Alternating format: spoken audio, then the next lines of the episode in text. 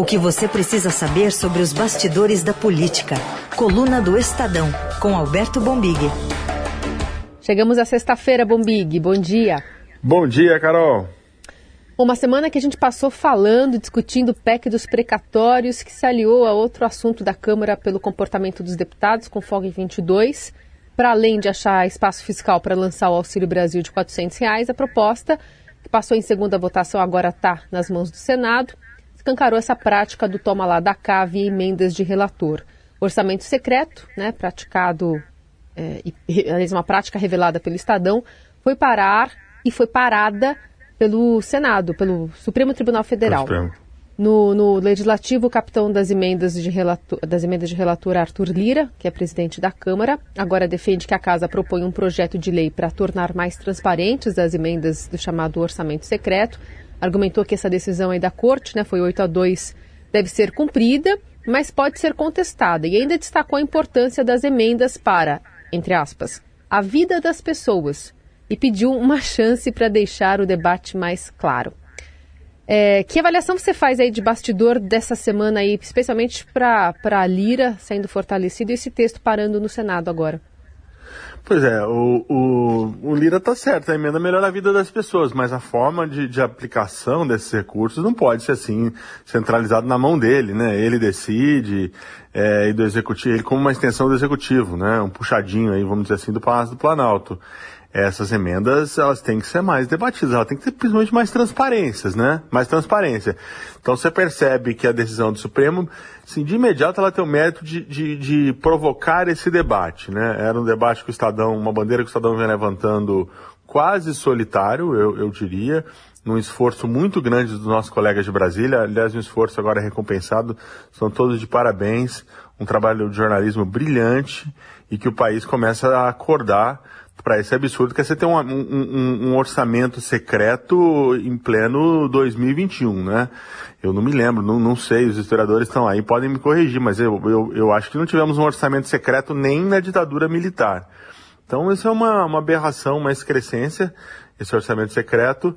É, o Arthur tenta confundir tudo, né? Dizer que não, se as emendas na, na, na ponta vão, vão beneficiar o cidadão, correto, elas vão beneficiar o cidadão. Né? Ninguém está ninguém tá dizendo para acabar com as emendas, né? Está dizendo para acabar com esse sistema de governo é, pautado em, baseado em, em abolir discussões, votar tudo a toque de caixa e, como você bem observou, completamente fincado no, no bom e velho tomar lá da cá. Eu te pago em emendas, e você me devolve em votos para o governo, matéria não precisa é, é, é, ser analisada, não precisa ser transparência, nada. Então não existe legislativo, né? Você simplesmente destrói a essência do que é o poder legislativo.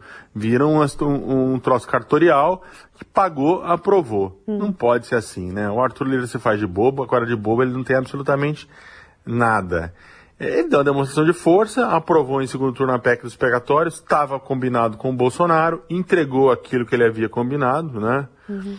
É, o presidente necessita muito dessa PEC para poder botar em pé o auxílio emergencial, que também é outro que na ponta está cheio de boas intenções, porque dá um, é um, dá um, um dinheiro para quem precisa, mas a forma como vem sendo feita, a conveniência e, e principalmente com, essa, com esse provável é, estouro do teto, esse, esse prejuízo fiscal pode causar danos para o país, né? Então, você dá com uma mão e tira com outra. Mas ele entregou. Agora o Bolsonaro é, te, vai ter um programa de distribuição de renda, num valor até alto, né? 400 reais para os padrões é, da transferência de, de dinheiro.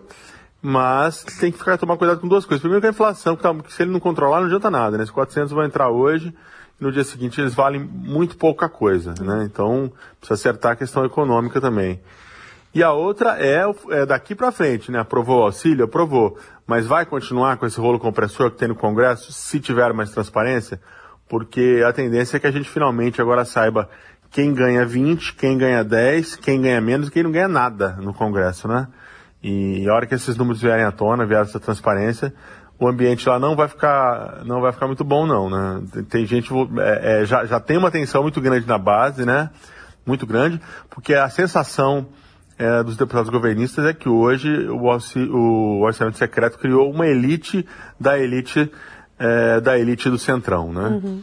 Tem gente que agora vai tá, tá, tá, muito com vontade de saber quanto esse, quanto o Arthur e a turma dele estão recebendo. Hum. E aí tem essa questão envolvendo tanto o prazo curto para se pagar realmente as pessoas que vão precisar desse dinheiro agora no final do ano, né, como essa roupagem de Auxílio Brasil, quanto um entrave maior ali no Senado para essas coisas andarem via CCJ, né? Ah, sim, Carol, você, lembrou do Senado.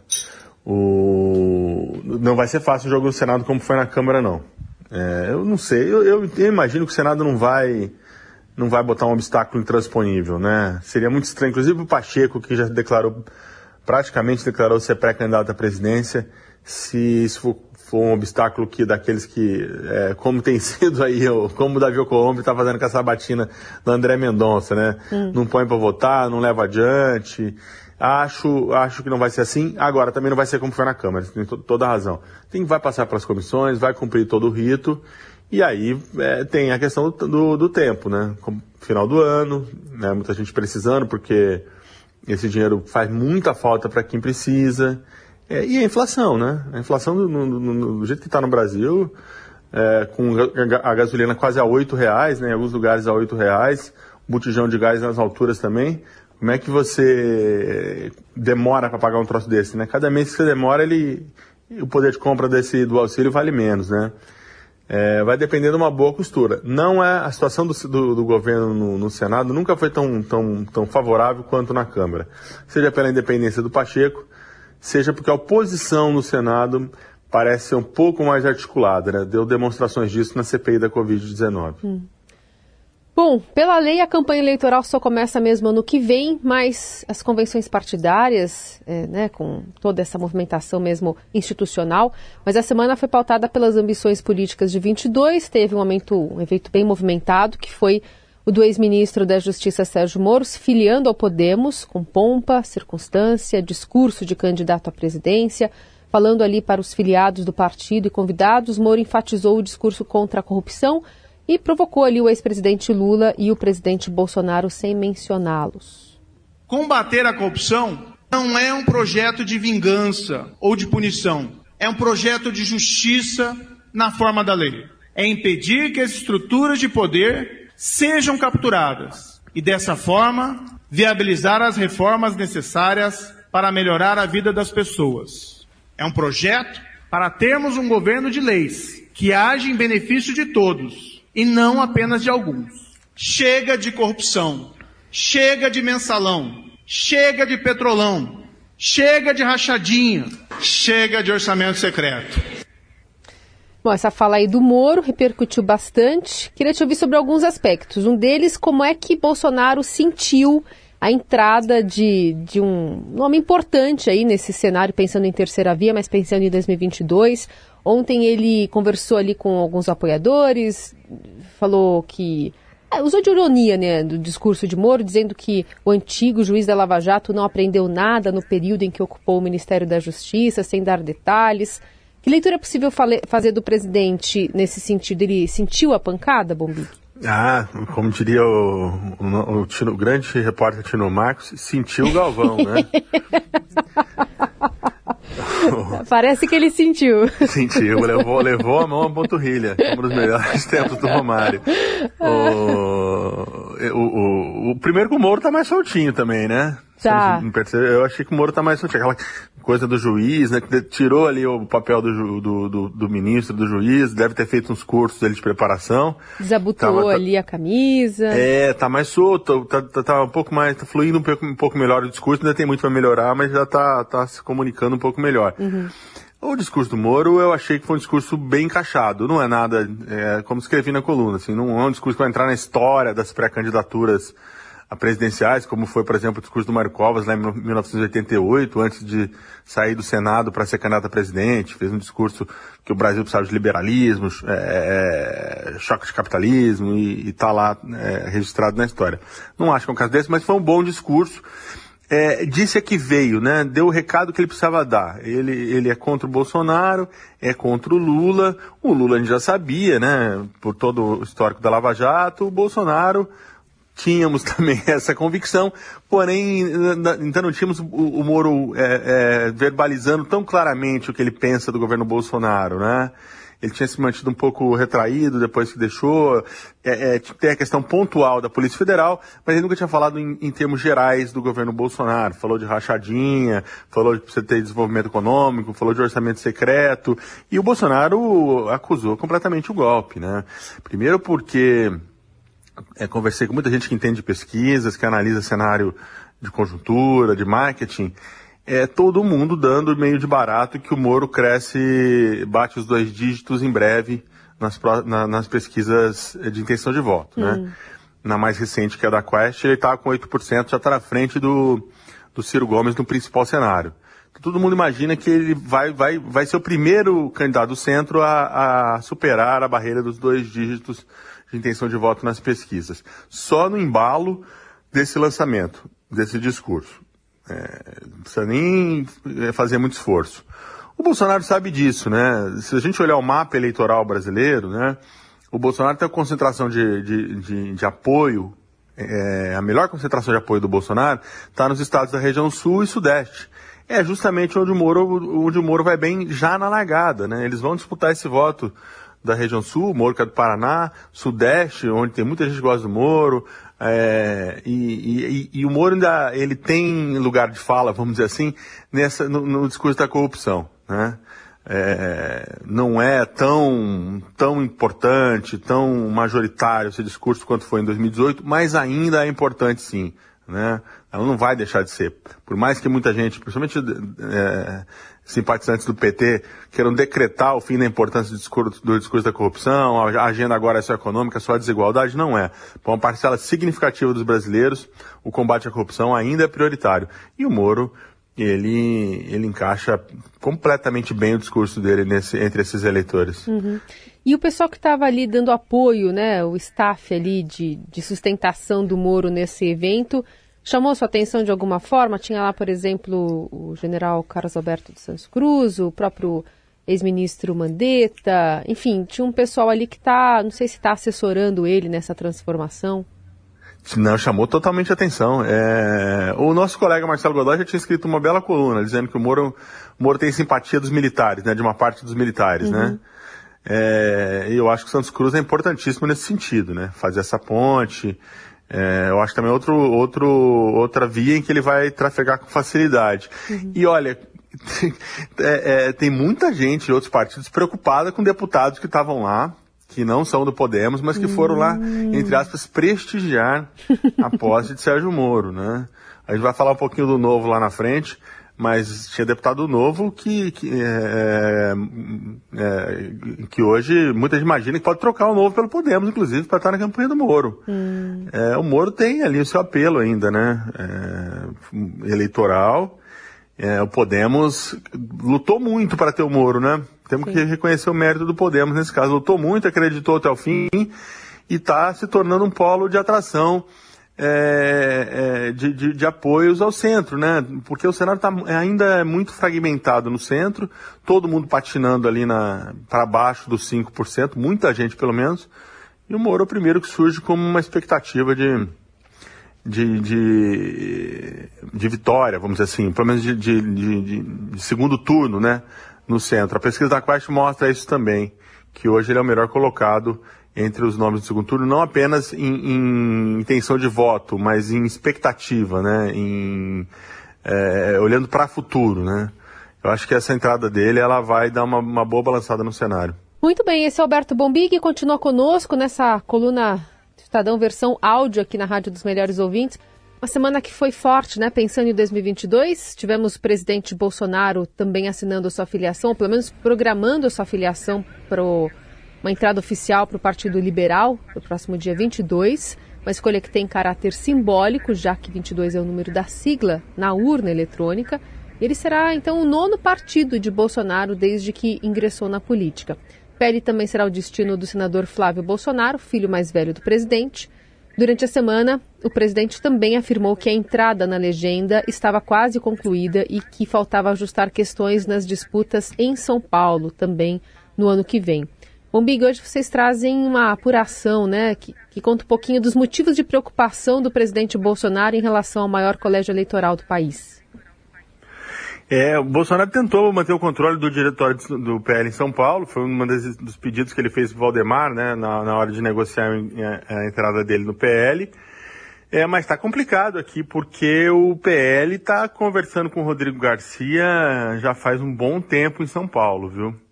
Deve ter sido dos primeiros partidos que abriu, abriu conversas com o atual vice do João Dória, que é candidato a, a governador, é, para estar junto na, na campanha do ano que vem, né? E até onde eu apurei, conversei com bastante gente ontem, eu vi uma frase que é mais fácil o Bolsonaro sair do PL do que eles abandonarem o Rodrigo aqui em São Paulo, só para você ter uma ideia. É óbvio que é uma hipérbole, né, que é um, é um exagero aí, mas não estão nem um pouco dispostos a embarcar em qualquer projeto de candidatura própria do PL, de candidato bolsonarista. A ideia do Bolsonaro era ter um candidato 100% Bolsonaro em São Paulo.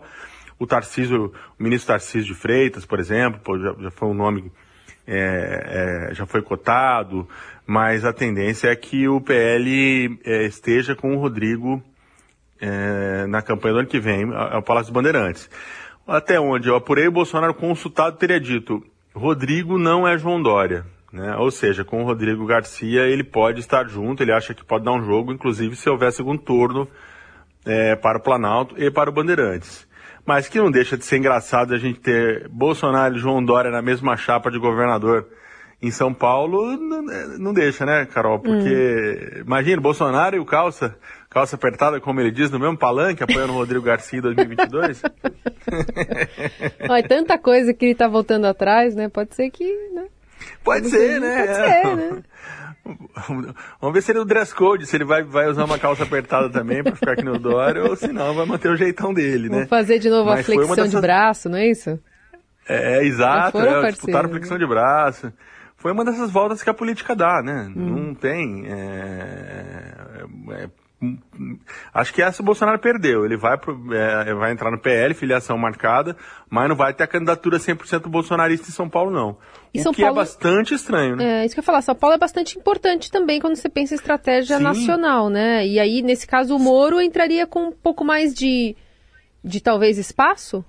Isso, isso. Você pegou o ponto. O Moro está avançando bem. O Moro está conversando com, com o MBL é, o MBL que deve ter o, o, a candidatura do Arthur Duval, mamãe falei governador, está negociando com o Moro para montar essa chapa, né? Seria Moro presidente, Arthur Duval governador. E como que eles vão fazer isso? Seria por meio do Patriota, que é o partido onde, onde está o Arthur Duval, né?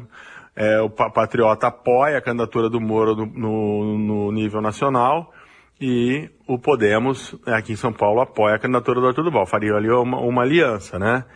é, que daria um palanque é, para o Moro, daria uma, uma, uma, base interessante, né? Porque o MBL é bastante, é, é, bem articulado em São Paulo, tem bancada, tem, tem deputado, tem vereadores, é, e aí o Moro é, reforça as posições dele aqui, né? Uhum. Na, na mesma faixa que corre o Bolsonaro. Eu nunca vi presidente da República sem candidato sem candidato ao governo em São Paulo é a primeira vez. Eu já vi candidato ter dois, né? O Fernando Henrique em 98 teve dois. O Fernando Henrique, né, na candidatura à reeleição, ele tinha o Mário Covas e o Maluf. Uhum. Você passava pela. Você é jovem, mas passava pela marginal, tinha. Você andava aqui, aí tinha um outdoor do Fernando Henrique com, com o Maluf, andava mais 500 metros, tinha um do Fernando Henrique com, com o Mário Covas. Sendo que Covas e, e Maluf eram adversários figadais, né? Figadais, é. assim histórico. Então tinha dois, mas Bolsonaro não, é, é, tende a não ter nenhum, porque não consigo ver outro, né? Sim. O Rodrigo, ele, ele, ele deve fazer um, um apoio, acho que quase envergonhado ao Rodrigo, me imagino eu. E, e, quem mais ele poderia apoiar numa candidatura aqui, né? Hum. O MBL está inimigo hoje, né? É, é, é, uma coisa estranha, assim, né? Como o Bolsonaro, mesmo estando na, na, na presidência, conseguiu dinamitar tanta ponte no mundo político. Aliás, você falou sobre o MBL, o vereador Fernando Holliday deve ser o novo líder do Partido Novo na Câmara Municipal após uma briga entre as correligionárias também do partido, Cris Monteiro e Janaína Lima, que trocaram acusações de agressão dentro do banheiro da casa. Ontem, a coluna do Estadão publicou isso em primeira mão. Agora, a Comissão Sim. de Ética Nacional do partido suspendeu liminarmente as filiações das vereadoras e vai aguardar agora o avanço das investigações. De qualquer forma, mostra, acho que é um exemplo prático da, da confusão que está também o Partido Novo, né? Isso, isso. É, é, é uma, uma, ilustração perfeita, porque tá muito ruim o, o clima no, nos bastidores do Novo. Esse episódio é um episódio muito triste, né? Lamentável. É, conversei com o Matheus e eu conversamos com bastante gente do partido. É, tá, é uma tarefa árdua para o Felipe Dávila, que é o, que é, que é o pré-candidato a presidente do Novo tentar unificar, né? Isso é a mostra pronta e acabada de que é hoje tem muito projeto pessoal em, em, em, jogo no novo, muita disputa por espaço, por holofote, e isso é difícil demais você construir um, um partido se, se quem está dentro dele não estiver disposto a abrir mão de, é, da sua agenda pessoal, pelo menos em alguns momentos, para a consolidação da, da, da, legenda, da sigla, né? Uhum. É, olha, a maior Câmara do país, né?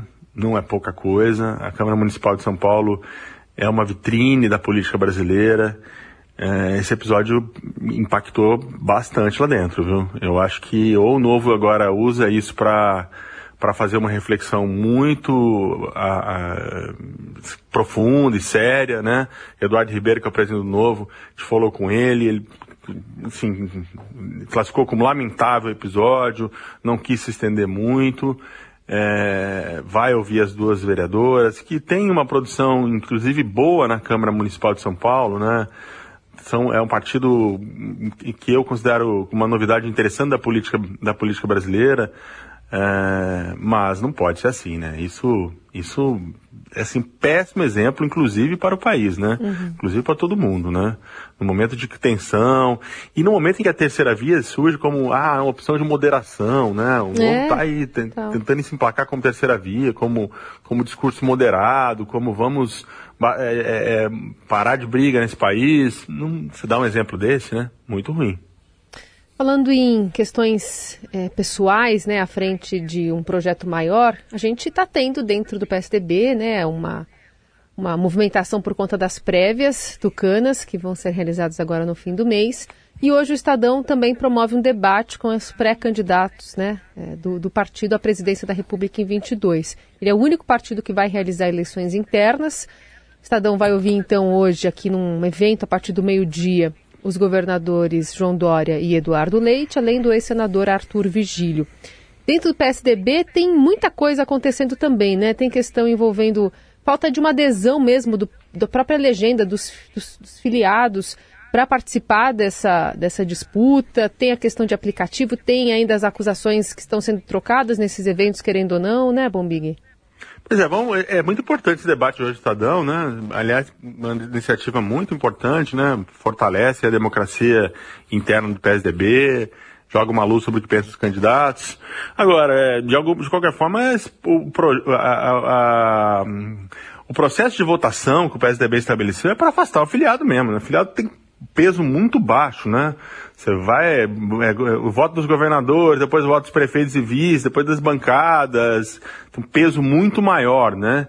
Então não pode reclamar muito de que tá, tá difícil a adesão dos filiados, sendo que você, é, o, o, voto do, do, da militância tucana, vamos dizer assim, vale muito pouco nesse processo.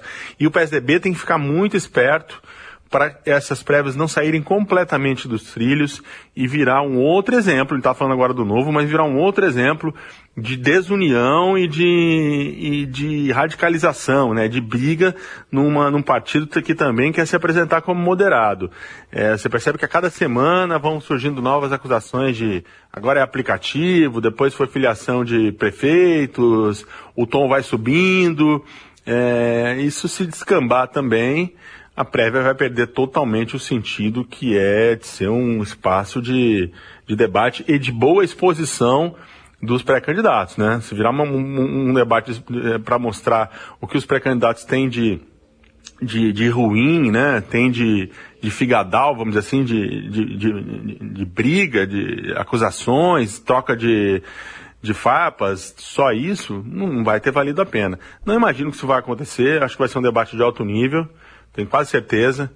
é, seja pela, pela importância que ele tem, seja porque temos muita gente ó, é, bem capacitada para conduzi-lo, né? Então eu acho que vai ser um debate de alto nível que, que pode ser bastante, pode ser decisivo no, nessa reta final do, do PSDB. A disputa está bem, bem apertada nos bastidores, viu? Bem apertada. É, os dois lados você conversa em privado com o lado do Eduardo Leite, ele fala, não, eu tô tranquilo, tô na frente. O pessoal do Dória diz a mesma coisa, e, quando, e, quando, é assim, você percebe que não tem ninguém muito na frente, não. É, é difícil ter, de mensurar, né, de fato, esses apoios, mas o, o, até onde entendo, e a gente vai todo dia botando o termômetro aí para ver a temperatura dessa, dessa disputa, é, é quase impossível hoje é, cravar no, um, um vencedor, viu? O que, o que aumenta ainda mais a importância do nosso debate. São 8h34, falamos aqui sobre Sérgio Moro, né? Sobre essa disposição né, em falar com o discurso nacional, apesar de não se declarar candidato né, do Podemos à, à presidência da República, ser um pré-candidato. Mas temos uma finalização musical aqui para a gente juntar as conversas. Não rien. Non, je ne regrette rien, ni le bien.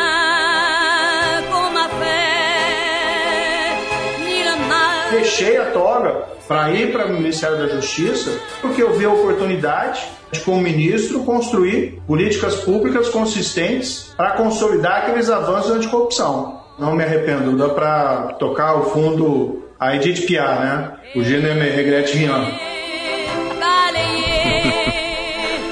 Ai, que bom que ficou isso. Tá aí, atendendo a pedidos do ex-juiz Sérgio Moro, estamos tocando. Uma entrevista que ele deu ao G1 em março, né? E aí ele citou a música de Edith Piaf.